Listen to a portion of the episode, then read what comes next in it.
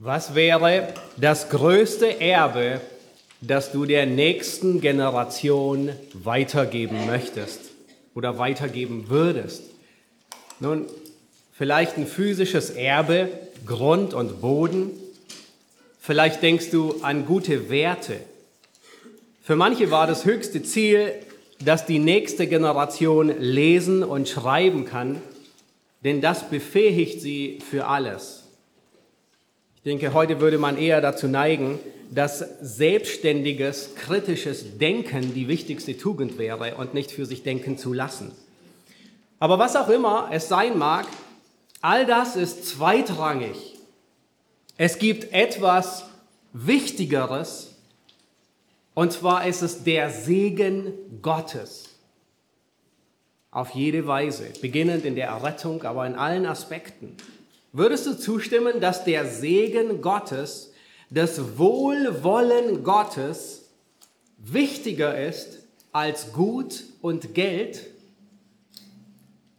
Wenn der Herr segnet, dann ist es egal, was die Gesellschaft sagt.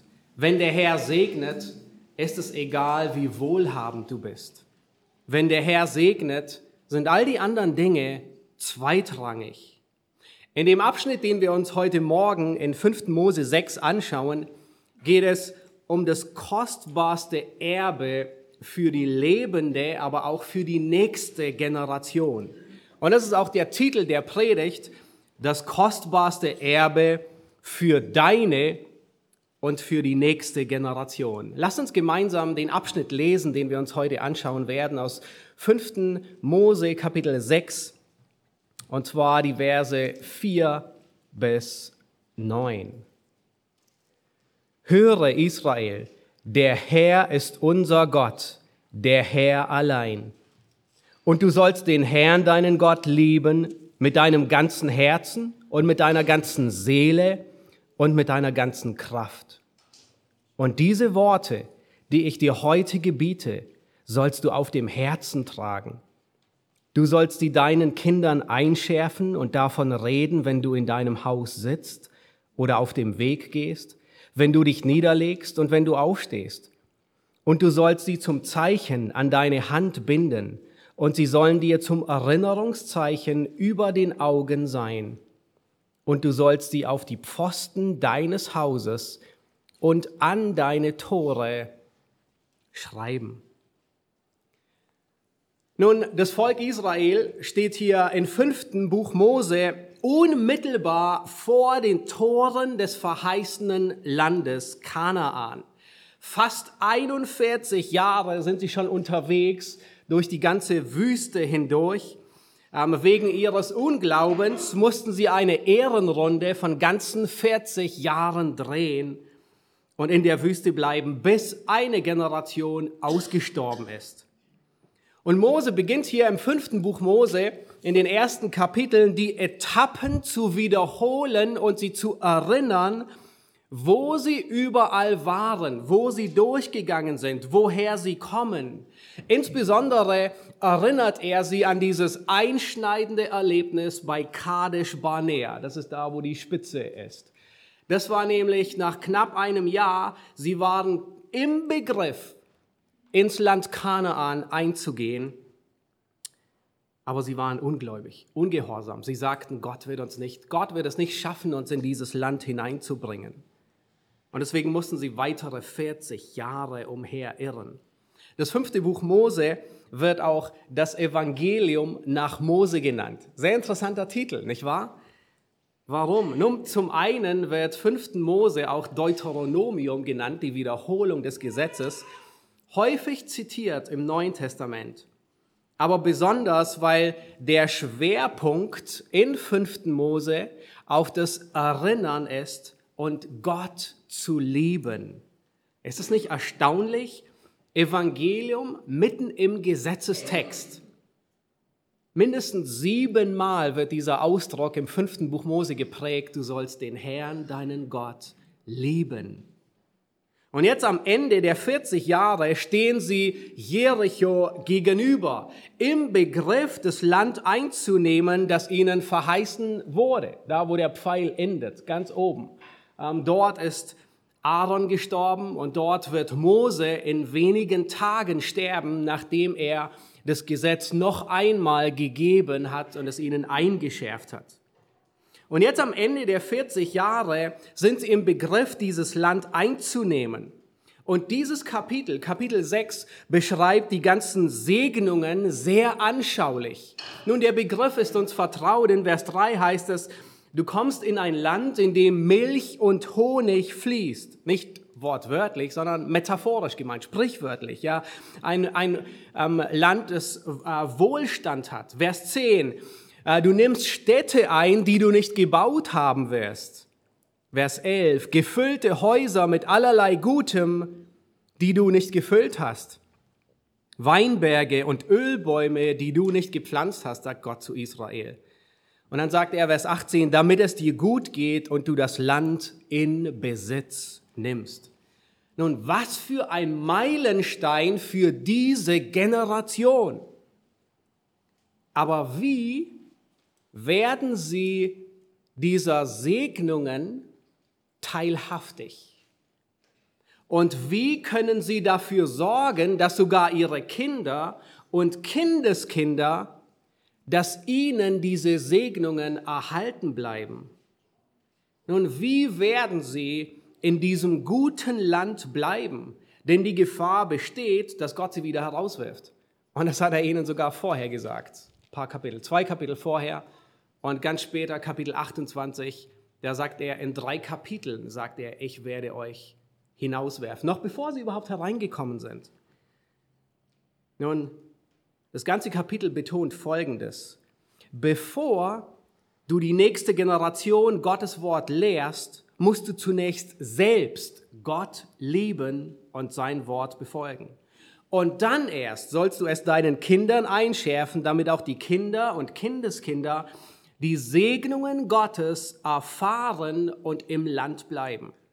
Ja, dieses Kapitel ist voll davon. Vers 3, die Kinder und Kindeskinder sollen sich an die Worte Gottes halten. Vers 7, die Kinder sollen unterwiesen und belehrt werden. Vers 20, wenn dich dein Sohn fragt. Also im Blick ist immer die nächste und die übernächsten Generationen. Wie bleiben sie in diesem Land?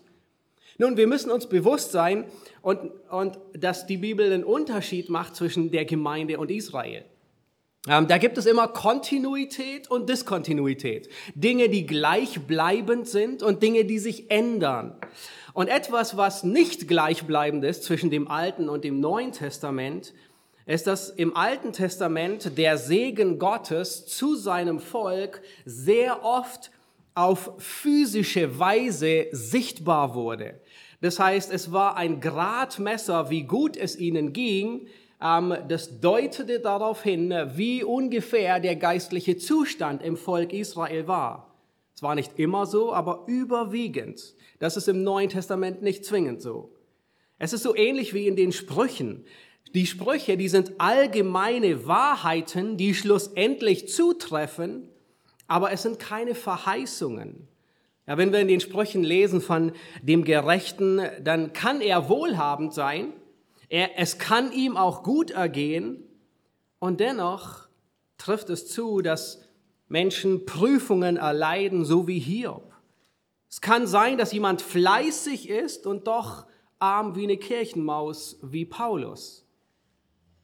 Es kann sein, dass jemand reich ist, aber dabei wirklich faul und gottlos ist.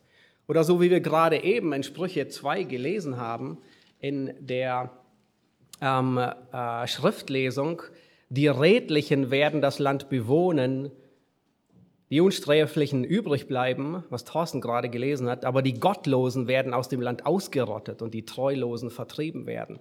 Nun, das stimmt im Großen und Ganzen zu und es stimmt für Israel zu, dass wenn sie treulos sind, Gott sie hinausschmeißen wird aus dem Land. Aber da sind viele Gottlose im Land gestorben und sind nicht hinausgetrieben worden. Und gleichzeitig sehen wir Daniel, ein Gottesfürchtiger, der hinausgetrieben wird und unter den Konsequenzen leidet. Das heißt, wir müssen uns bewusst sein, der Segen Gottes ist nicht immer, auch in deinem Leben, an die materiellen Dinge, an das materielle Wohl geknüpft. Und das Neue Testament bestätigt diese Wahrheit immer wieder, nämlich, dass diejenigen, die Gott lieben werden, alle Dinge zum Guten, zum Besten mitwirken. Das heißt, der Segen Gottes ist auf denen, die Gott lieben werden, auch wenn es manchmal durch Bedrängnisse hindurchgeht. Und nun schaut euch Vers 4 an, dieser bekannte, diese bekannten Worte, höre Israel, der Herr ist unser Gott, der Herr allein. Nun, das ist das bekannte Schma Israel. Höre Israel. Nun, diese Verse, die sind alles in einem. Ja, drei in einem, wie wir vorhin schon gesehen haben. Es ist ein Glaubensbekenntnis, es ist ein Gebet und gleichzeitig ein Gebot. Die Juden, die beten diese Worte in der Regel mindestens einmal am Morgen. Und momentan, insbesondere in dieser Zeit, in dem Krieg, durch den sie gerade hindurchgehen, immer wieder hört man davon. Höre Israel. Nun, es ist eine beliebte Anrede im fünften Buch Mose. Mehrmals sagt Gott im fünften Buch Mose, höre Israel. Das heißt, es ist so, wie wenn ich dir sage, jetzt hör gut zu, was ich sage. Es ist diese Worte, höre, wollen deine Aufmerksamkeit. Das heißt, Gott will die ganze Aufmerksamkeit seines Volkes. Es ist so wie die Sprüche Salomos, wo Salomo an seinen Sohn schreibt, höre, mein Sohn, auf die Unterweisung deines Vaters und verwirf nicht die Lehre deiner Mutter. Wenn du ein paar hebräische Worte auswendig lernen willst, außer Shalom, Friede, ja, die Verabschiedung, nun, dann ist hier das Schema, ähm, da sind das wahrscheinlich die wichtigsten Worte, die du auf Hebräisch ähm, auswendig lernen kannst. Ich hörte von einem Gläubigen, der im Krankenhaus zu Besuch war und im Nebenbett war eine Frau jüdischer Herkunft. Und diese Worte waren wirklich ein Türöffner für das Evangelium. Die ältere Frau, die war zu Tränen gerührt und gestattete mit ihr zu beten und über den Glauben zu reden. Du weißt nie, wann du diese Worte gebrauchen kannst, wann sie dir vielleicht ein Türöffner sein werden um mit Menschen zu reden. Nun wahrscheinlich nicht in diesem Jahr in Israel. Also das Kapitel ist abgeschlossen. Aber wer weiß, vielleicht irgendwo in der Bahn, irgendwo anders. Ja, es lautet Shema, ihr könnt gerne mitsprechen, ja, hab's dargestellt. Shema Israel, Adonai Eloheinu, Adonai Echad. Die Worte kannst du dir merken. Shema Israel, Adonai Eloheinu, Adonai Echad. Das heißt, höre Israel, der Herr ist unser Gott, der Herr allein. Nun, man kann gerade dieses letzte Wort, Echad, das kann man auf zweierlei Arten übersetzen. Man kann es als Adjektiv übersetzen, nämlich der Herr ist einer, oder man kann es als Adverb übersetzen, der Herr allein. Und die Juden meinen, dass dieser Vers die Trinität widerlegt eigentlich nicht nur die Juden, sondern alle, die die, die die Trinität leugnen, auch die Zeugen Jehovas, die gebrauchen federführend an der Speerspitze diesen Vers, um zu sagen, es gibt keine Trinität. Immer dieser Vers wird zitiert. Sogar die Pharisäer zur Zeit Jesu haben diesen Vers zitiert, um den Anspruch Jesu auf seine Gottheit zu widerlegen. Schauen uns das später an in Markus. Nun, wie lautet die bessere Übersetzung? Der Herr allein oder der Herr ist einer? Nun, wenn wir uns den Kontext, den direkten, aber auch den erweiterten Kontext in 5. Mose ansehen, dann ist es naheliegend, das adverbial zu übersetzen, der Herr allein, nämlich es gibt keine anderen Götter. Das sagt Gott immer wieder. Ich bin der einzige Gott und du sollst dir keine anderen Götter anschaffen. Es gibt keine anderen. Aber selbst wenn wir hier übersetzen, der Herr ist einer, was Sie gerne immer so übersetzen würden, würde es der Trinität nicht widersprechen. Denn das hebräische Wort, ihr seht hier Echad, das letzte, für eins, das kann sich auch auf eine zusammengesetzte Einheit aus mehreren Objekten oder Personen beziehen. Und ich glaube, das geläufigste Beispiel, das wir kennen, ist 1. Mose 2, Vers 24, das wir uns zu Beginn schon der Serie angesehen hatten, nämlich ein Mann wird Vater und Mutter verlassen, seiner Frau anhängen und sie werden ein Echat, ein Fleisch sein. Ja, das ist eine zusammengesetzte Einheit. Es widerspricht nicht der Trinität, wo wir ebenfalls eine Einheit sehen, eine zusammengesetzte Einheit. Nun, wir werden uns heute durch diese Verse durcharbeiten und ihr habt die Gliederung im Wochenblatt. Wir werden uns lieben und lesen anschauen in den Versen 5 bis 6 und wir werden lehren und leben in den Versen 7 bis 9 anschauen. Ja, Vers 4 ist gewissermaßen die Überschrift über die Verse, die da kommen. Lieben und lesen, Vers 5 und 6 und lehren und leben, Vers 7 bis 9. Lasst uns die Verse 5 und 6 noch einmal lesen. Und du sollst den Herrn, deinen Gott, lieben mit deinem ganzen Herzen, mit deiner ganzen Seele und mit deiner ganzen Kraft. Und diese Worte, die ich dir heute gebiete, sollst du auf dem Herzen tragen. Bevor du irgendetwas der nächsten Generation weitergibst, musst du es selbst vorleben. Du musst beherzigen, was du deine Kinder lehrst. Du musst vorleben, was du der nächsten Generation weitergibst. Und vielleicht denkst du, okay, was soll ich vorleben? Diese Verse, Vers 5 und 6, die nennen uns zwei Dinge nämlich den Herrn zu lieben und sein Wort zu lesen. Ja, Vers 6 sagt, sein Wort auf dem Herzen tragen. Das bezieht sich darauf, auf, auf die Bibellese, Gottes Wort zu studieren, es zu lesen, darin zu sein. Aber ich möchte, dass du auf die Reihenfolge achtest. Gott beginnt hier diesen Abschnitt nicht mit Gehorche, sondern mit Du sollst den Herrn lieben. Das, ist so wichtig. Warum? Weil Gehorchen ohne Liebe führt zur Gesetzlichkeit. Das Christenleben ist nicht eine Pflichterfüllung. Das Christenleben ist nicht ein sturer, widerwilliger, bockiger Gehorsam. Das Christenleben ist nicht eine Checkliste von Geboten, die du abarbeitest. Gebot 1, check, befolgt. Gebot 2, check, befolgt. Gebot 3, ja, da muss ich noch ein bisschen arbeiten und dann irgendwann kannst du sagen, check. Nein, das Christenleben ist Jahwe zu lieben. Darum geht es. Den einen Gott, den einzigen Gott, den lebendigen Gott. Und wenn du den Herrn liebst, dann folgt der Gehorsam automatisch. Wenn du das nicht glaubst, dann lass dich von Christus selbst überzeugen. Er sagt in Johannes 14, Vers 23, wenn jemand mich liebt, so wird er meine Worte befolgen. Das heißt, wer Gott liebt, der liebt sein Wort. Der wird gehorsam sein. Der Gehorsam, der folgt automatisch. Und vielleicht denkst du, wie sollen wir den Herrn lieben? Schau dir Vers 5 an.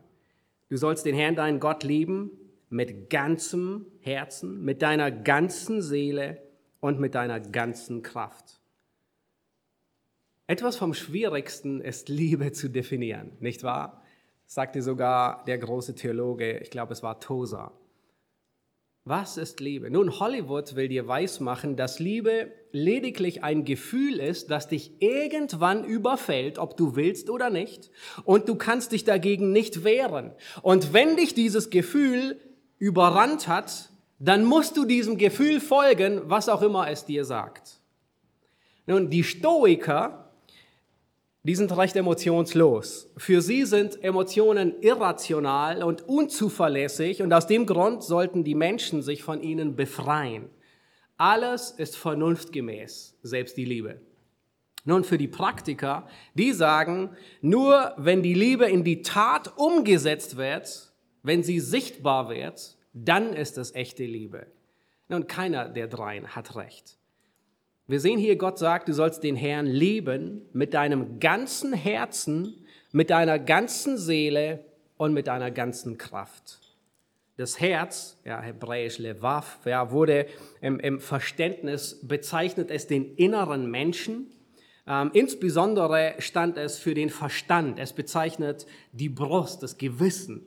Ja, die Seele, auch Nefesh, ähm, betont die Wünsche und die Neigungen ja, an anderer Stelle wird das Wort Nefesh, Seele, für das sexuelle Verlangen von jemandem ähm, beschrieben. Ja, es, es wird gebraucht, um Hunger, um Appetit, ein Verlangen nach etwas zum Ausdruck zu bringen. Und es wird für das heilige Begehren, das Verlangen, das, ähm, das Verlangen nach Gott gebraucht, eine Sehnsucht zu haben nach Gott.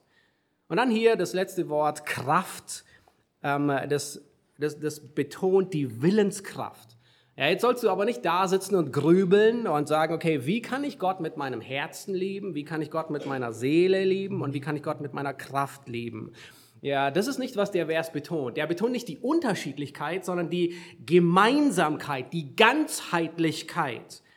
Du sollst als ganzer Mensch, alles was du bist, mit Haut und Haaren, vom Scheitel bis zur Fußsohle, sollst du den Herrn, deinen Gott, lieben mit deinem ganzen Sein, jeder Bereich deines Menschseins, dein Verstand, deine Emotionen oder dein Verlangen und deine Entscheidungen sollen das widerspiegeln. Bei der biblischen Liebe geht es nicht um weniger wie Emotionen, sondern wir sehen, es ist weit mehr als nur Emotionen. Wenn deine Frau dich zum Beispiel bittet, den schweren Einkaufswagen aus dem Auto herauszutragen, nun, also vermutlich wirst du nicht sagen, ich habe dir am Traualtar versprochen, dich zu lieben, daran hat sich nichts geändert. Heute ist der Vernunfttag. Ja, morgen der emotionale Tag und übermorgen mache ich mein Handeln sichtbar. Keiner würde das verstehen. Aber häufig unterteilen wir und trennen und es ist nicht in Gottes Absicht. Nun, schau, dieser Vers sagt, du sollst den Herrn deinen Gott lieben mit ganzem Herzen, mit ganzer Seele, mit aller Kraft. Das ist immer ausschließlich, nicht nur ein wenig, sondern ungeteilt. Manchmal neigen wir dazu zu denken, irgendwie in zwei Gegensätzen. Ja, wir denken, okay, Gott zu lieben ist etwas und Gott zu fürchten ist etwas anderes. Das sind so zwei Gegensätze. Ja, das, was wir fürchten, vor dem laufen wir weg und das, was wir lieben, zu dem laufen wir hin. Aber 5. Mose ähm, widerlegt diese These. 5. Mose spricht mehrmals von, du sollst den Herrn, deinen Gott, fürchten und ihn lieben. Für die Israeliten war es kein Widerspruch, Gott zu fürchten und ihn zu lieben. Es, nicht, es sind keine zwei Gegensätze. Du sollst den Herrn aber nicht nur fürchten, sondern du sollst ihn lieben. Du sollst ihn nicht nur respektieren, sondern du sollst ihn lieben. Das größte Erbe das du der nächsten Generation weitergibst, beginnt damit, dass du den Herrn liebst. Nicht nur gehorchst, sondern ihn liebst von ganzem Herzen. Und Jesus, er bestätigt dieses Gebot. Nun, dieser Vers, der wird dreimal im Neuen Testament wiederholt, in Matthäus, Markus und Lukas. Wir schauen uns Lukas an, Lukas 12, Vers 28 bis 31. Und da hatte Jesus ähm, einigen Leuten das Mund gestopft, so heißt es tatsächlich drin. Und dann sieht ein Schriftgelehrter das und dann sagt er folgendes. Markus 12, Vers 28. Da trat einer der Schriftgelehrten herzu, der ihrem Wortwechsel zugehört hatte, weil er sah, dass er ihnen gut geantwortet hatte und fragte ihn, welches ist das erste Gebot unter allen? Also er meint das wichtigste Gebot. Jesus aber antwortete ihm, das erste Gebot unter allen ist, und jetzt zitiert Jesus Shema Israel, diese Worte. Höre Israel, der Herr, unser Gott, ist der Herr allein. Und du sollst den Herrn, deinen Gott, lieben mit deinem ganzen Herzen, mit deiner ganzen Seele, mit deinem ganzen Denken und mit deiner ganzen Kraft. Dies ist das erste Gebot. Und das zweite ist ihm vergleichbar, nämlich dies, du sollst deinen Nächsten lieben wie dich selbst. Größer als diese ist kein anderes Gebot. Nun, sehr erstaunlich, Jesus, er nennt hier zwei Gebote und keins dieser Gebote kommt in den zehn Geboten vor, nicht wahr? Aber im Gegenteil, diese, diese beiden Gebote, sie fassen die zehn Gebote zusammen, aber nicht nur die zehn Gebote, sondern auch alle anderen 613 mosaischen Gebote. Ja, man könnte sagen, diese beiden Gebote sind das Grundgesetz Gottes. Auf diese hat Gott unser Universum aufgebaut. Sie gelten für alle Menschen, die über Gottes Planeten gehen. Gott hat sie sogar in das Gewissen von jedem Menschen eingraviert, dass es einen Gott gibt und dass er ihm rechenschaftspflichtig ist und dass er seine Nächsten liebt wie sich selbst. Nun, biblische Liebe umfasst die ganze Person, alles, was wir sind, alles, was wir haben. Aber biblische Liebe ist gleichzeitig auch eine Antwort. Und das ist der Kontext von 5. Mose. Die, das, die Aufforderung, Gott zu lieben, ist nicht im luftleeren Raum, sondern Gott gibt hier bis jetzt ganze sechs Kapitel Gründe, warum Israel Gott lieben soll. Der ganze Kontext ist, erinnere dich, erinnere dich, wo du herkommst. Israel, du sollst lieben, weil Gott dich herausgeführt hat aus der Sklaverei, weil er gut war, weil er sein Wort gehalten hat, weil er dich versorgt hat. Und manchmal müssen wir aufhören, irgendwie aus dem Sparschwein der Liebe irgendwelche Centmünzen herauszukramen und meinen, wir müssen das alles zusammenstellen, um Gott zu lieben. Nein, wir lieben, weil er uns zuerst geliebt hat. Gott hat nicht in die Zukunft geschaut und hat gesehen, ob du ihn lieben würdest oder nicht, und dann hat er seinen Sohn an deiner Stelle sterben lassen sondern er hat seinen Sohn gesandt, als wir noch Feinde waren. Und selbst als Gerettete ist unsere Liebe zu ihm immer noch zu stümperhaft, nicht wert, dass er für uns sterben würde. Und ich möchte dich herausfordern, liebst du den Herrn? Liebst du den Herrn? Vielleicht denkst du, wie kann ich das herausfinden? Nun, verlangst du nach der Gemeinschaft mit Gott? Stell, beantworte die Frage für dich selbst. Wenn du in den Himmel kommst und da ist, du findest dort alles vor, was du dir erträumen würdest, außer Gott, wäre das in Ordnung? Nun, wenn ja, dann liebst du die Segnungen mehr wie den Herrn. Dann musst du noch ein wenig an deiner Liebe zum Herrn arbeiten. Vielleicht hast du festgestellt, dass du den Herrn noch gar nicht liebst. Das war die ganze Absicht, die Gott hier gibt, nämlich zu kapitulieren und zu sagen, Herr, ich kann dich nicht lieben verändere mein Herz, bekehre du mich. Das ist die ganze Absicht. Vielleicht ist deine Liebe zum Herrn lau geworden. Das erging Israel genauso. Sie liebten, wenn wir die, die Seiten weiter blättern, sie liebten das gute Land mehr wie den Herrn. Sie liebten die, die Segnungen mehr wie den, der ihnen die Segnungen gegeben hat. John Piper, er sagt sehr zutreffend, das, wonach wir am meisten verlangen, ist das, was wir anbeten. Das, wonach wir am meisten verlangen, ist das, was wir anbeten. Nun, wenn du den Herrn liebst, wirst du häufig dort anzutreffen sein, wo er ist, nämlich im Wort. Und das ist, was Vers 6 sagt. Vers 6, und diese Worte, die ich dir heute gebete, sollst du auf dem Herzen tragen. Nun, das Wort ist sowohl eine Reaktion, wenn du den Herrn liebst, bist du im Wort, aber das Wort ähm, schafft auch die Liebe zum Herrn. Das ist wie ein, wie, ein, ähm, wie ein Kreislauf. Die Liebe zum Herrn bringt dich zum Wort und das Wort mehrt deine Liebe zum Herrn. Und in Abvers 6 dreht sich alles nur noch um das Wort. Du sollst, Herrn, du sollst das Wort auf dem Herzen tragen, du sollst es lehren und du sollst es leben. Für Israel waren diese Worte die, von denen Mose hier spricht, alles, was sie bis jetzt hatten, die Torah. Fünf dicke Schriftrollen. Ja, mit dem gesamten Alten Testament, der, dem Gesetz, den Schriften und den Propheten, also der Torah, die Ketuvim und die Neviim, sollten es wahrscheinlich so um die 25 Schriftrollen gewesen sein, je nachdem, wie viele Propheten auf eine Schriftrolle zusammengefasst wurden. Nun, sie konnten 25 Schriftrollen nicht einfach so in ihrer Hosentasche mit sich herumtragen, wie wir das Neue Testament, die ganze Bibel, mehrere Übersetzungen und sogar noch Kommentare und alles Mögliche. Nein, sie brauchten mehrere Tonkrüge, um überhaupt das Ganze zusammenzufassen. Deswegen wurden die auch, hat man jeden Bereich reduziert auf eins der wichtigsten Bücher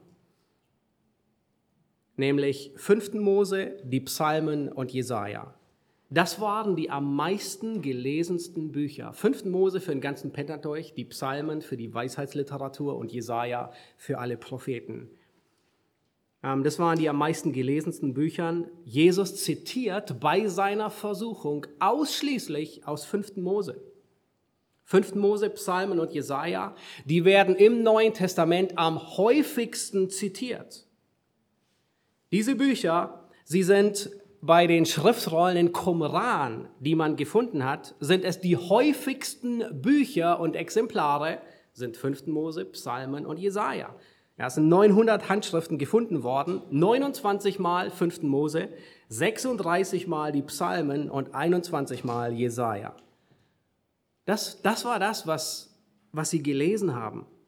Und dieses Muster, die stille Zeit mit Gott, finden wir in der gesamten Schrift. Josua wird nachher in wenigen Tagen oder Wochen wird er aufgefordert, dieses Buch des Gesetzes soll nicht von deinem Mund weichen. David sagt in Psalm 1, Wohl dem, der seine Lust hat am Gesetz des Herrn und über sein Gesetz sinnt Tag und Nacht. Psalm 119, Vers 11, ich bewahre dein Wort in meinem Herzen, damit ich nicht gegen dich sündige. Es ist sehr zutreffend, was John Bunyan sagt. Er sagt, dieses Buch wird dich entweder von der Sünde abhalten oder die Sünde wird dich von diesem Buch abhalten. Trifft so wunderbar zu. Das Buch wird dich abhalten von Sünde oder die Sünde wird dich von dem Buch fernhalten. Wie kannst du feststellen, ob du Gott liebst? Nun, wenn es dich nach Gott verlangt. Macht es dir etwas aus, wenn du mehrere Tage nicht in der Schrift gelesen hast? Wirkt es sich aus? Nun, wahrscheinlich würden deine Mitmenschen sagen, ja, es wirkt sich definitiv aus. Ich merke es. Aber merkst du es auch, wenn diese Zeit zu kurz gekommen ist? Nun, die Menschen, wo wir sagen würden, die es am wenigsten notwendig hatten, Gemeinschaft mit Gott zu haben, waren am meisten in der Gemeinschaft mit Gott. Das war Adam vor dem Sündenfall und Jesus Christus. Adam ist, hatte stille Zeit mit Gott im Garten Eden. Vor dem Sündenfall sind sie spazieren gegangen, als Gott in der Kühle des Abends kam. Und er war vorher schon auf das Wort Gottes angewiesen, noch bevor der Sündenfall eintrat. Hinterher noch viel mehr. Jesus, der Sohn Gottes, war am häufigsten in der stillen Zeit mit Gott. Auf dem Berg, in der Einöde. Manchmal musste er seine Jünger wegschicken und sagen, los, fahrt los. Ich, ich bin noch alleine auf dem Berg mit dem Vater. Manchmal hat er sich frühmorgens davon gestohlen, um mit Gott alleine zu sein. Das größte Erbe, das du der nächsten Generation weitergibst, beginnt, dass du den Herrn liebst und dass du dich dort aufhältst, wo er ist, nämlich in seinem Wort. Dass du sein Wort auf dem Herzen trägst. Nun kann es passieren, dass die Liebe zu Gott schwindet, dass sie weniger wird? Ja, leider. Nun, wo lauern Gefahren, die dazu führen können, dass unsere Liebe zum Herrn weniger wird. Und wenn wir 5. Mose 6 weiterlesen, dann nennt Gott selbst dem Volk mehrere Gefahren. In Vers 12 sagt er, du kommst in dein Land und es könnte sein, dass du den Herrn, deinen Gott, vergisst. Du vergisst den Herrn. Wo komme ich her? Ist mir gar nicht mehr wichtig, dass er mich gerettet hat. Die Gewohnheit an diese Segnungen kann dazu führen, dass die Liebe weniger wird. Die Genügsamkeit mit allem Materiellen, was du hast, und du brauchst auch nicht mehr, aber kann dazu führen, dass du den Herrn vergisst. Die Routine des täglichen Lebens, die Geschäftigkeit, die das Leben mit sich bringt, aber auch müde zu werden im Dienst für den Herrn. Das nennt er im selben Kapitel. Du wirst müde werden, dem Herrn zu dienen. Vers 14. Andere Götzen können die Aufmerksamkeit bekommen. Nun, wie wirkt es sich aus, wenn man den Herrn nicht mehr liebt? Nun, dann wird der Gottesdienst zu einer Pflichtveranstaltung. Wenn der Gehorsam nicht aus Liebe kommt, dann wird es Gesetzlichkeit. Und Gott hasst Gehorsam, ohne ihn zu lieben. Du kannst Gott nicht lieben, ohne ihm gehorsam zu sein, aber du kannst ihm gehorsam sein, ohne dass du ihn liebst. Du kannst sogar sein Wort leben, ohne den Herrn zu leben. Und Gott ist selten so direkt, aber manchmal fasst er diese Dinge in deutliche Worte, was er hasst. In Amos 5, Vers 21, und das ist noch, noch weit vor der assyrischen und der babylonischen Gefangenschaft. Da sagt Gott, ich hasse eure Festveranstaltungen. Also ihre Feste, die sie in Jerusalem zu Gottes Ehre gefeiert haben. Er sagt, ich habe kein Wohlgefallen an euren Brandopfern und Speisopfern. Und dann sagt er sogar, ich meine, sie singen, ja, und dann sagt er, tue weg den Lärm deiner Lieder. Es ist abstoßend für Gott, wenn man Gottesdienst feiert, wenn man Dinge tut, gehorsam ist, ohne ihn wirklich zu lieben. Er hasst es. Gott will keine widerwilligen Opfer. Gott will, dass du gehorsam bist, aber nicht mit einem mürrischen, widerwilligen, eigenwilligen, selbstsüchtigen Gehorsam, sondern er will, dass du ihn vor allererst liebst mit deinem ganzen Herzen, mit deiner ganzen Seele und mit all deiner Kraft. Mit einigen leitenden Männern lesen wir gerade das Buch von Alexander Strauch durch. Ähm, und der Originaltitel, der ist ein bisschen spannender. Ähm, Im Englischen lautet der Liebe oder Sterb. Das Sendschreiben an die Gemeinde von Ephesus. Sehr zu empfehlen, das Buch. Ephesus war eine großartige Gemeinde. Wir hatten es vorhin schon im Gebet gehört. Werke, Ausharren, theologisches Unterscheidungsvermögen. Aber sie haben die Liebe verlassen. Und die Veränderung, die begann langsam, aber für Gott sichtbar.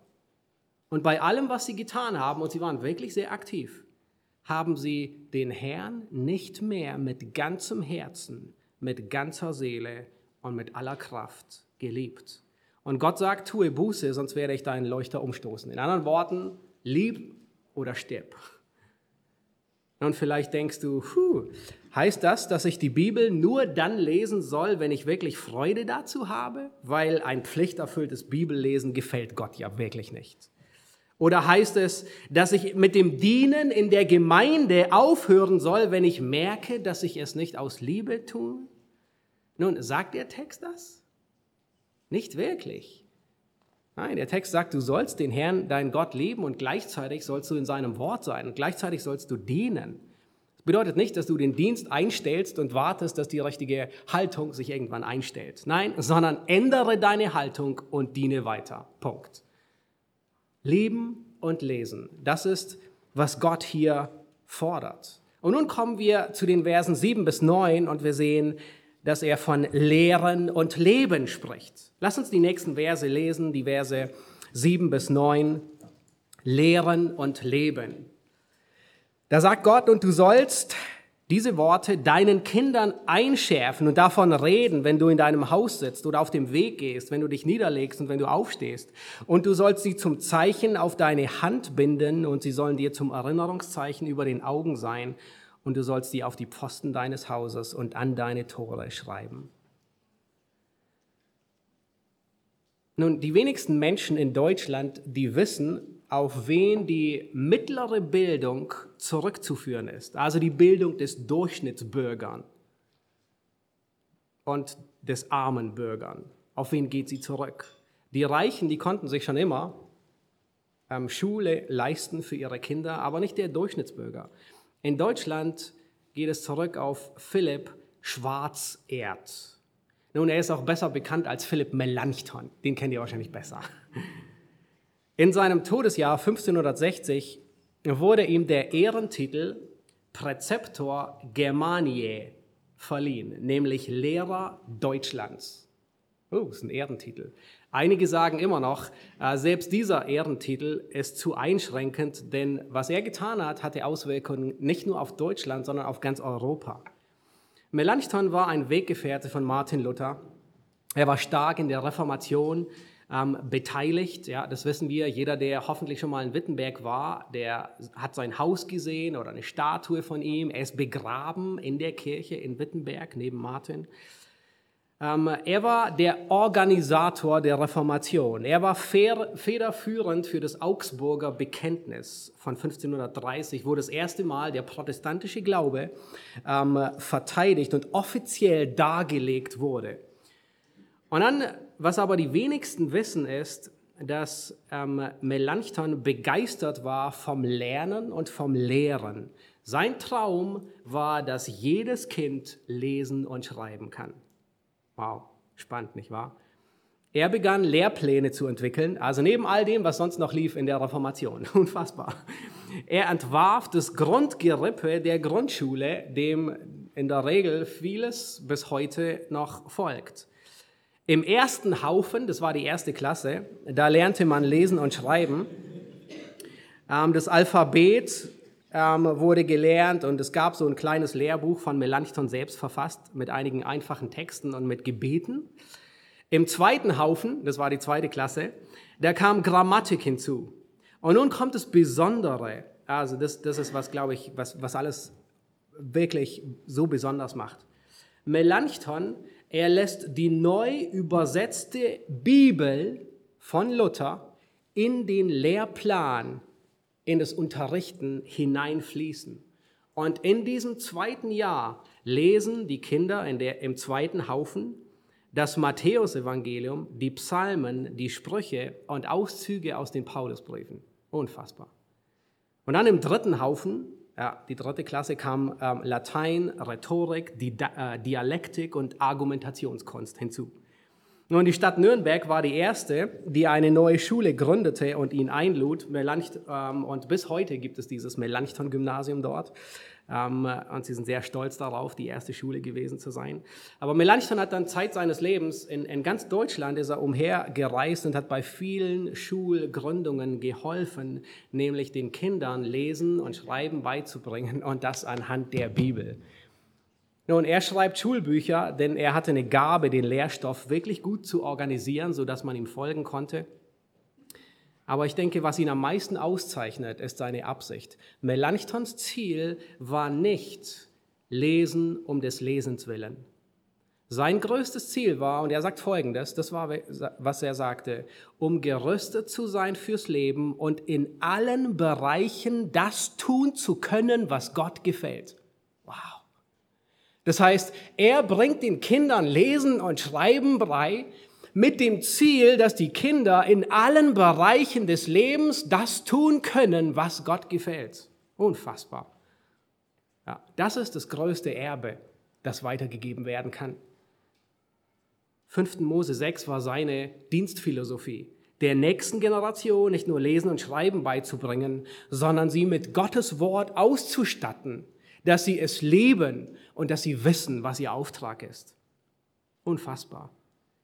Das ist, was 5. Mose 6, 7 sagt. Du sollst es deinen Kindern einschärfen, davon reden, wenn du in deinem Haus sitzt, wenn du auf dem Weg gehst. Nun, dieses Wort einschärfen, das bedeutet wiederholen.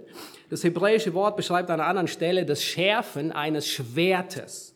Nun, selbst wenn du in deinem ganzen Leben noch nie ein Schwert geschärft hast, wovon ich ausgehe, dann weißt du, dass man ein Schwert nicht einmal, einmal drüber fährt und die Klinge ist scharf, richtig?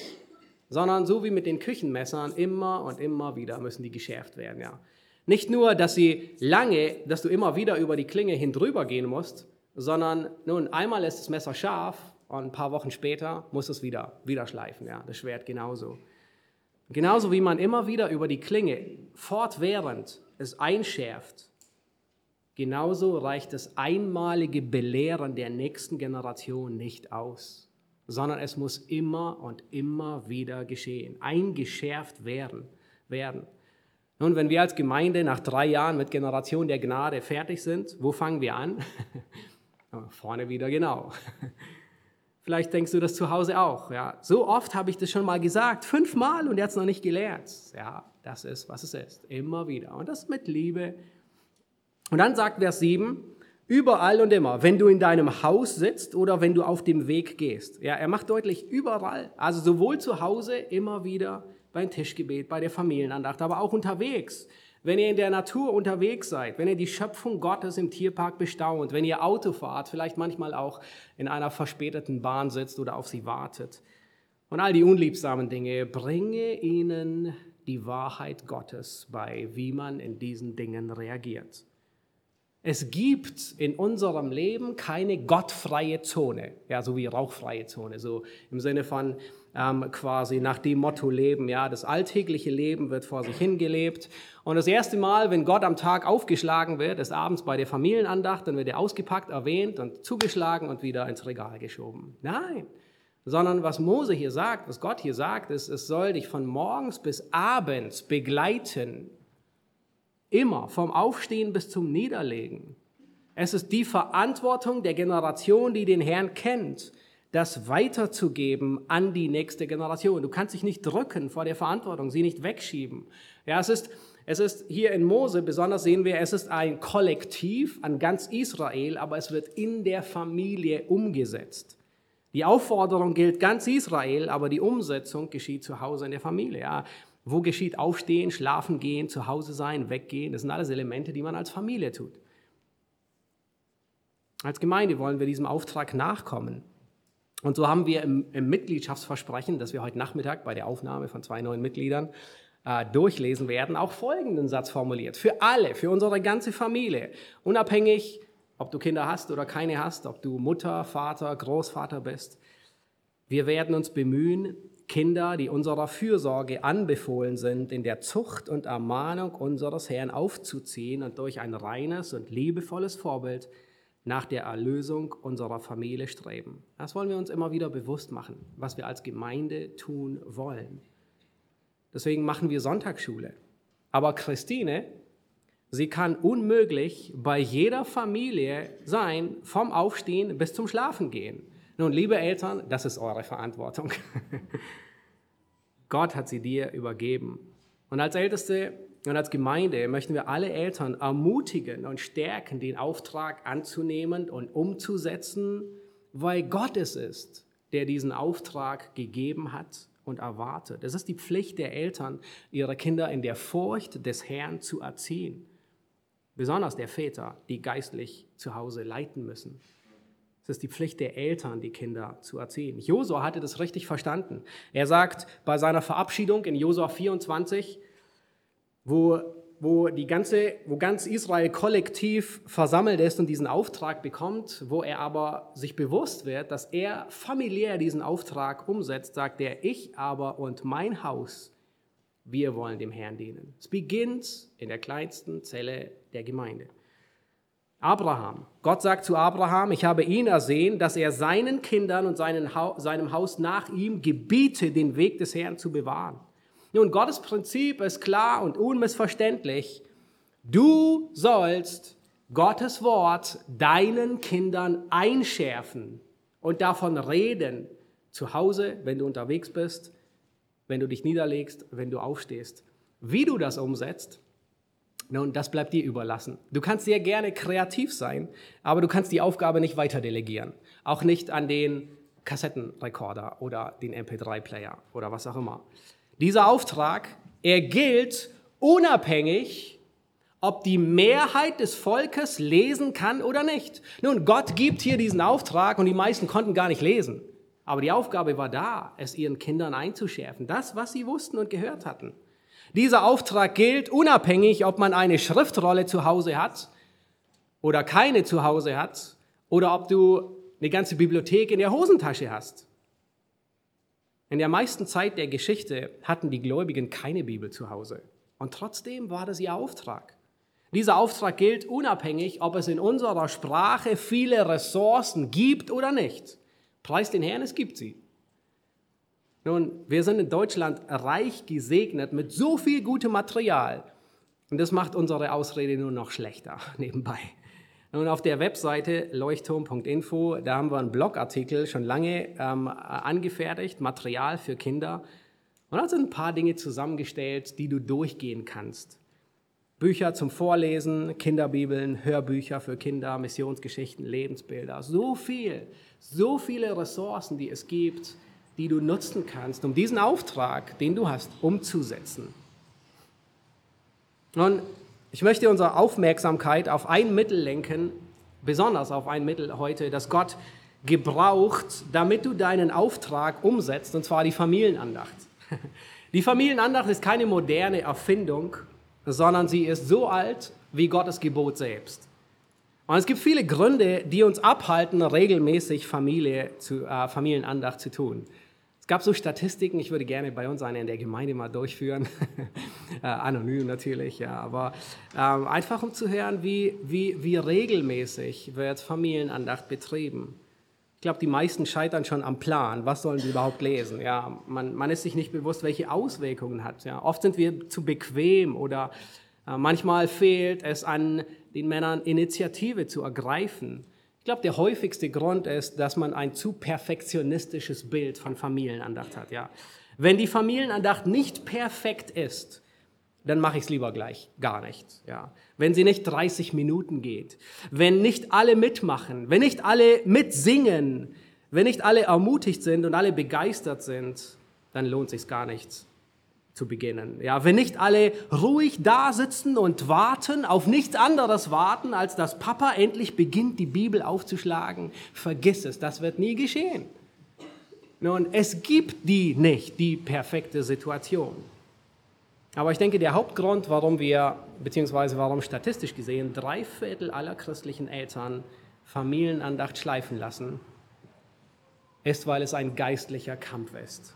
Es ist ein geistlicher Kampf um deine Seele und es ist ein geistlicher Kampf um die Seele deines Kindes. Es ist nicht so, dass für einen Film oder irgendeine Serie immer noch genügend Zeit da ist, aber nicht für das Wichtigste der Welt, für Gott. Arthur Pink, ein großer Theologe des 20. Jahrhunderts, er, er sagt Folgendes. Die Vorteile der Familienandacht sind unermesslich. Zunächst wird die Familienandacht viele Sünden verhindern Sie macht die Seele ehrfürchtig, vermittelt ein Gefühl von Gottes Majestät und Autorität, führt dem Denken feierliche Wahrheiten vor Augen und bringt Gottes Segnungen für das Zuhause. Oh, wie gut zusammengefasst. Familienandacht ersetzt den Gottesdienst nicht, aber bereitet darauf vor. Nun, was zu Hause nicht geschieht, wird in der Gemeinde nicht geschehen. Wenn wir sagen, dass uns Gottes Wort, dass uns Gott und sein Wort wichtig ist, es aber zu Hause nie lesen, nun, dann, dann merken alle, dass die Taten lauter sprechen wie die Worte. Familienandacht rettet deine Kinder nicht, aber Gottes Wort wirkt gegen den geistlichen Niedergang in unserer Zeit. Wir können die Kinder nicht beschützen vor allem, was da draußen in unserer Gesellschaft vor sich geht, aber wir können ihr Inneres beeinflussen der Bruder von Joel Beakey, ähm, der einige Kinderbücher, ein groß bekannter Theologe, ähm, der auch viele Kinderbücher geschrieben hat. Ähm, sein Bruder hat Folgendes zu seinem Vater gesagt und, und offensichtlich hatte er auch eine Odyssee hinter sich, wo er, nachdem er aufgewachsen ist in einem Elternhaus, er ähm, Dinge verlassen hat. Er sagte Folgendes zu seinem Vater. Die früheste Erinnerung, die ich habe, ist, wie du uns mit Tränen in den Augen die Pilgerreise Sonntagabend vorgelesen hast und wie der Heilige Geist Gläubige leitet. Gott hat dich damals, als ich drei Jahre alt war, gebraucht, um mir beizubringen, dass das Christentum wahr ist. Unabhängig, wie weit ich mich in späteren Jahren davon entfernt habe, konnte ich nie ernsthaft daran zweifeln. Unglaublich. Das ist, was wir tun wollen unsere Kinder prägen mit den Wahrheiten Gottes und wir wissen nicht, wie sie sich entfernen, wann sie sich entfernen, ob sie sich entfernen, aber dass das tief in ihrem Herzen gepflanzt ist. Das Wichtigste ist, fange einfach an und sei beständig. Es ist nie zu spät zu beginnen. Wenn du bisher noch nicht begonnen hast, fang heute Abend das erste Mal an. Wenn du Familienandacht längere Zeit hast schleifen lassen, fang heute Abend wieder an. Mach es nicht komplizierter. Mach es nicht staubtrocken. Die, die, die Familienandacht ist keine Predigt, wofür du 20 Stunden Vorbereitung brauchst. Nun, drei Schritte. Merk dir drei Schritte. Lieber Mann, nun, die Frauen, die können für ihre Männer mitschreiben. Trommle alle zusammen. Vielleicht denkst du, okay, wie soll ich starten? Das, fang, fang an, alle zusammen zu trommeln. Jeder soll teilnehmen, vom kleinsten bis zum größten. Gerne auch Besucher, die gerade zu Gast bei euch sind oder was auch immer. Nun, ob ihr zu zweit seid und noch keine Kinder habt oder ob ihr einen ganzen Bus voller Kinder habt, jeder soll teilnehmen. Kündige es an, damit alle es wissen. Plan die Zeit so, wenn möglichst alle im Haus dabei sind. Und überleg einfach, was, was der beste Zeitpunkt und der Ort für euch als Familie ist. Ja. Äh, bei uns ist es während der Schulzeit in der Regel ähm, am Abend, nach dem Abendessen, aber im Urlaub gerne auch vormittags, bevor wir etwas unternehmen. Musst du wissen, plane es. Vielleicht kannst du morgens beim Frühstück vor der Schule mit den Kindern schon einen Kalender, ein Andachtsbuch für Kinder lesen und einfach nur beten. Nun, lieber Vater, Gott fragt dich nicht, ob du 10 Euro mehr oder weniger am Ende des Monats nach Hause gebracht hast, sondern er fragt dich, ob du deine Kinder im Wort Gottes angeleitet hast. Das ist so wichtig. Du musst liebevoll Initiative ergreifen. Nun, liebe Mütter, falls er es vergessen sollte, dann kannst du einfach schon mal die Bibel nach dem Essen hinschieben. Oder alle schon mal sammeln und ein bisschen ähm, äh, das Andachtsbuch rüberschieben, was auch immer notwendig ist. Mach die Familienandacht nicht zu einer steifen, kalten Kirchenatmosphäre, wo niemand hingehen will und sitzen will. Nun, natürlich sollen die Kinder lernen, ruhig zu sitzen und zuzuhören und nicht mit Spielsachen abgelenkt sein, aber wenn der Zweijährige auf dem Boden krabbelt und mit seinem Kuscheltier leise ist, dann ist es okay, wenn er die anderen nicht ablenkt. Nun, erstens, trommle alle zusammen. Zweitens, schlag einfach Gottes Wort auf und lese. Okay? Ist nicht schwer. Meistens stellt man sich die Frage, was lese ich? Nun, das musst du entscheiden, aber schlag einfach Gottes Wort auf und lese. Die Andacht, die soll nicht als Checkliste ab, abgearbeitet werden, sondern du willst, dass sie lernen, die Kinder. Du willst, dass sie verstehen. Du willst, dass sie das anwenden, nicht einfach nur abgehakt. Vermeide es, staubtrocken und totlangweilig zu sein. Und hab das Alter der Kinder und die Reife der Kinder vor Augen. Wenn du die Kinder vor Augen hast, dann passt du sehr wahrscheinlich automatisch das Niveau an deine Kinder an, was du liest und wie du liest. Wenn du die Kinder vor Augen hast, dann weißt du ungefähr, wie lange die Familienandacht gehen kann und wie lange sie besser nicht gehen sollte. Ja, es gibt manchmal Tage, wo sie kurz ist, vielleicht sogar ausfallen muss und andere Tage, wo mehr Zeit da sein kann. Aber du willst nicht jeden Tag überlegen, was lese ich heute. Ja, kannst gerne das Familienandachtsbuch von Generation der Gnade benutzen. Ja, Wer es noch nicht hat, allen Familien unserer Gemeinde und allen, die es werden wollen, die bekommen eins gratis. Meldet euch einfach nur bei Ralf. Ja, wir wollen euch ermutigen und helfen. Du kannst die Kinderbibel für die Kleinen durchgehen. Du kannst die Missionsgeschichte durchgehen. Aber halte dir immer vor Augen, was dein Auftrag ist. Die nächste Generation zu unterweisen mit Gottes Wort. Versuch die Familie einzubeziehen beim Bibellesen. Vielleicht liest jemand anders etwas vor. Aber sehr wahrscheinlich lass nicht den ähm, Erstklässler Jeremia buchstabieren. Ähm, das ermüdet alle.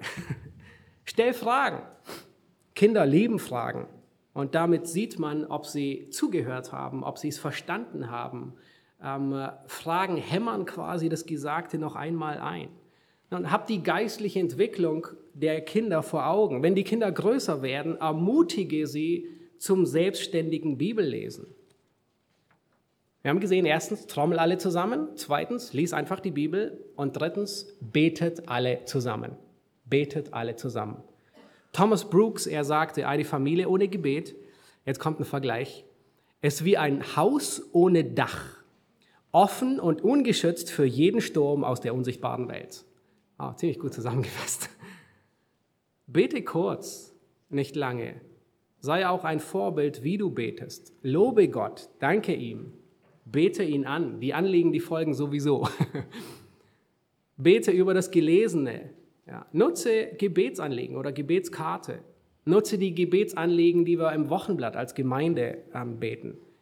Bete mit den Kindern für Gemeindemitglieder. Betet als Familie miteinander für die Herausforderungen des Alltags. Für die Klassenarbeit, für das Lernen, für die Charakterschwächen, für die Sünden. Bete vor deinen Kindern für ihre Errettung. Ich bin immer wieder begeistert von Spurgeons Mutter, ähm, was für eine unglaublich starke Theologin sie war. Also keine Theologin, aber sie hatte ähm, Sie hat ein Verständnis, das Unglaubliche. Spurgeon, er erinnert sich sehr lebhaft daran, wie seine Mutter unter Tränen für ihn betete, während er da war. Und sie sagte folgendes. Herr, du weißt, wenn diese Gebete nicht in Charles Bekehrung erhört werden, werden genau diese Gebete am Tag des Gerichts gegen ihn zeugen. Spurgeon, er schrieb, der Gedanke, dass die Gebete meiner Mutter am Tag des Gerichts als Zeugnis gegen mich dienen würden, versetzte mein Herz in Angst und Schrecken. Und es sind Elemente, die Gott gebraucht, um ihn zu überführen, um ihn zur Rettung zu führen. Zwing deine Kinder nicht zum Beten, aber du kannst sie ermutigen, auch wenn sie noch nicht gerettet sind. Eines Tages werden sie so oder so ihre Knie vor dem lebendigen Gott beugen müssen. Sie können Gott genauso loben, ihm danken, ihn um Vergebung bitten, ihn darum bitten, dass er sie rettet. Nun, das ist einfach, oder? Drei Dinge. Trommel alle zusammen, schlag Gottes Wort auf und bete zusammen. Setz die Latte nicht zu hoch, weder für dich noch für die anderen, die dabei sind. Halt dich lieber kürzer wie länger. Lieber fünf kurze Minuten wie 20 langatmige. Lass dich nicht entmutigen, wenn es manchmal frustrierend wird. Es gibt nicht die richtige Art, sondern die Hauptsache ist, dass du beginnst, die Verantwortung anzunehmen. Fang an und sei beständig. Und dann könnt ihr weitere Elemente noch hinzufügen, ob es Singen ist oder Mitsingen. Ja, du willst deinen Kindern einschärfen. Du willst Gottes Wort zur Gewohnheit werden lassen. Und genauso wie die alltäglichen Routinen dazu führen, dass die Liebe zu Gott abnimmt, genauso können geplante Routinen dazu führen, dass dem vorgebeugt wird nämlich die Zeit in Gottes Wort. Lehren und Leben. Und nun kommen wir zu Vers 8 und Vers 9. In Vers 8 und Vers 9, da sagt Gott, und du sollst sie zum Zeichen auf deine Hand binden und sie sollen dir zum Erinnerungszeichen über den Augen sein. Du sollst sie auf die Pfosten deines Hauses und an deine Tore schreiben. Nun, diese, äh, diese zwei Verse, die veranschaulichen, wie und wo Gottes Wort gelebt werden soll, nämlich überall. Er sagt hier zum Zeichen auf deine Hand binden. Nun, stell dir vor, folgendes. Du würdest, metaphorisch gesprochen, bildhaft, Gottes Worte hier irgendwie so an deine Hand binden. Was würde geschehen? Du hast Gottes Wort quasi hier immer an der Hand. Und was geschieht? Bei all dem, was du tust, hast du Gottes Wort vor Augen, richtig? Und genau das ist der Punkt. Nämlich Gottes Wort soll all das, was wir tun, lenken und eingrenzen und beschränken und es soll sich in den Bahnen aufhalten. Im Einklang sein mit dem Wort Gottes. Und dann sagt er als Erinnerungszeichen über den Augen. Nun, stell dir vor, du hättest irgendwie so über den Augen immer Gottes Wort eingeblendet. Das wäre cool, nicht? so als unsichtbare Glasbrille, irgendwie so. ja. Nun, was bewegt es, wenn du quasi immer rumläufst und du siehst quasi in deiner unsichtbaren Brille quasi immer da oben Gottes Wort? Nun, das, das leitet dich, richtig? Alles, was du siehst und was du denkst, und wie du die Welt da draußen beurteilst, wird alles von Gottes Wort geprägt und nach Gottes Wort gemessen und an Gottes Wort gemessen. Nach Gottes Weltanschauung, nicht nach der irdischen Weltanschauung. Und dann heißt es, auf die Pfosten deines Hauses und an die Tore und an deine Tore. Das bedeutet, dass Gottes Gesetz im Haus gelebt werden soll, aber auch in der größeren Gemeinschaft, äh, Gemeinschaft, also die Stadttore. Ja, Gottes Wort soll nicht nur zu Hause sein, sondern überall soll Gottes Wort ausgelebt und praktiziert werden. Nun, wenn du schon mal in Israel warst oder Bilder von der Klagemauer gesehen hast, dann wirst du wahrscheinlich jetzt sagen, warte mal, die Juden, die nehmen das Wort wörtlich, nicht wahr? Ähm, da gibt es sowas wie Gebetsriemen, die sie beim Morgengebet um die linke Hand wickeln und äh, die sie sogar über die Stirn ähm, äh, sich, sich äh, hin äh, wickeln und sie da festmachen. Allerdings nur beim Morgengebet. Also man stellt sich die Frage, warum nicht den Rest des Tages? Und auch in der Regel nur die Männer. Die werden auch Tefillin oder Phylakterien bezeichnet. Und dann haben die Juden noch was, noch was nämlich ähm, über jeder Wohnraumtür, also außer Bad, WC, Kellergeschoss und Abstellraum, da wird so eine Mesusa angebracht, ja, Plural Mesusot. Ähm, nämlich sogar, also wer schon in Israel war, auf dem großen Stadttor Jerusalems, dem Jaffa-Tor. Ja, nämlich quasi sowas, wo Gottes Wort quasi an dem Türpfosten angenagelt ist. Ja, genau das ist das Problem. Nämlich das Problem in ihrer Hermeneutik. Sie unterscheiden nicht zwischen Metapher und Realität. Sie machen die Metapher zu einer Realität. Sie wollen die Metapher wortwörtlich nehmen und auslegen. Nun, die Frage ist, es ist legitim. Sind diese Worte, die, die Gott hier gibt, sind sie bildlich zu verstehen oder sollten sie wirklich, soll man sich quasi Gebetsriemen machen und Gottes Wort da hineinlegen und so weiter? Nein. Nun, wenn Sie diese Worte wortwörtlich auslegen und nicht als Metapher, was machen Sie mit Vers 6? Diese Worte sollst du über dem Herzen tragen. Also da gab es noch kein irgendwie Gehänge oder Halskette. Außerdem werden so ähnliche Redewendungen häufig verwendet. Hier steht zwar nicht wie, sondern worauf eine Metapher sonst hinweist, aber überall werden ähnliche äh, Metaphern verwendet. Sprüche zum Beispiel. Gnade und Wahrheit, binde sie um deinen Hals, schreibe sie auf die Tafel deines Herzens. Nun, wie bindet man sich Gnade und Wahrheit um den Hals? Also, gute Frage. Sprüche 7, binde sie, äh, das Wort Gottes, ähm, um deinen Finger. Ja, schreibe sie auf die Tafel deines Herzens. Oder 2. Mose 13, ähm, da wird die Erstgeburt, die soll dieselbe Redewendung wie ein Zeichen äh, in deiner Hand sein und ein Erinnerungszeichen, dieselben Worte, ein Erinnerungszeichen vor deinen Augen. Ja, also es ist eindeutig als, als Bild zu verstehen, metaphorisch zu gebrauchen. Nun, diese Gebetsriemen, die gab es schon zur Zeit Jesu. In Qumran hat man einige Originale aus der Zeit Jesu ausgegraben. Und Jesus selbst, er erwähnt die in Matthäus 23, Vers 5.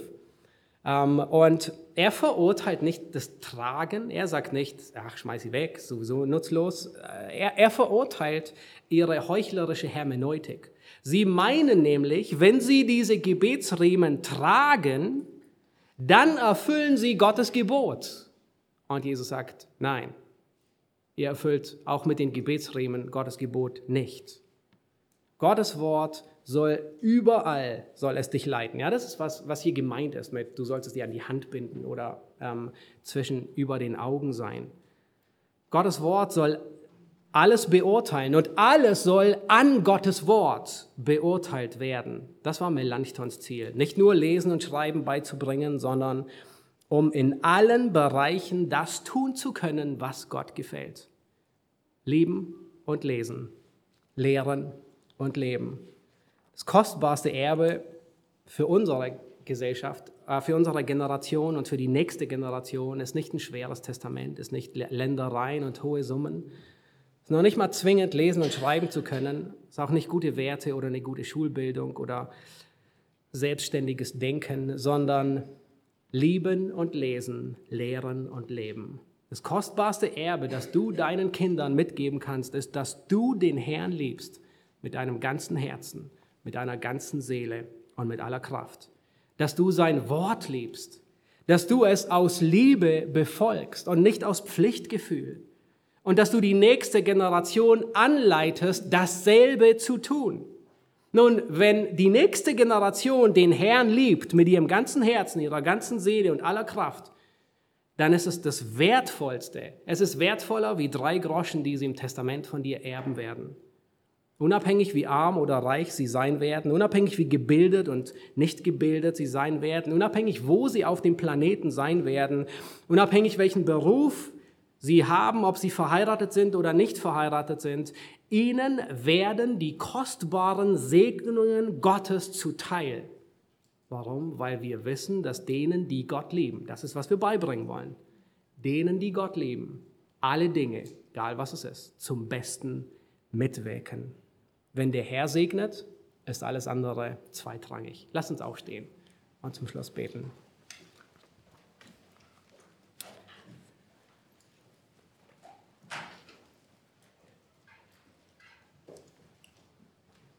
Herr Jesus Christus, ähm, wir danken dir so sehr für diese Worte im Alten Testament. Ähm, die Schma Israel, höre Israel, der Herr ist unser Gott. Herr, du selbst hast diese Worte gelesen, du hast sie zitiert, ja, du selbst hast sie inspiriert und sie gegeben, um immer wieder daran erinnert zu werden. Herr, es geht nicht darum, formell dir zu gehorchen mit einem widerwilligen Herzen, sondern du willst, dass wir dich lieben mit unserem ganzen Herzen, unserer ganzen Seele und all unserer Kraft. Und so oft versagen wir darin und wir haben es notwendig, Buße zu tun darüber. Aber danke, dass wir bei dir Vergebung finden, dass bei dir vollkommene Liebe da ist, dass wir leben können, weil du uns zuerst geliebt hast. Herr, wir haben so viel Grund, dich zu lieben. Und wir wollen dich ehren und dich anbeten. Herr, mögen diese Worte, die wahrscheinlich fast jeder Israelit jeden Tag betet, ähm, auch tief in unser Herz dringen und zu unserer Grundhaltung werden, dich zu lieben, dein Wort zu leben und diese Liebe an die nächste Generation weiterzugeben. Wir beten dich an. Amen.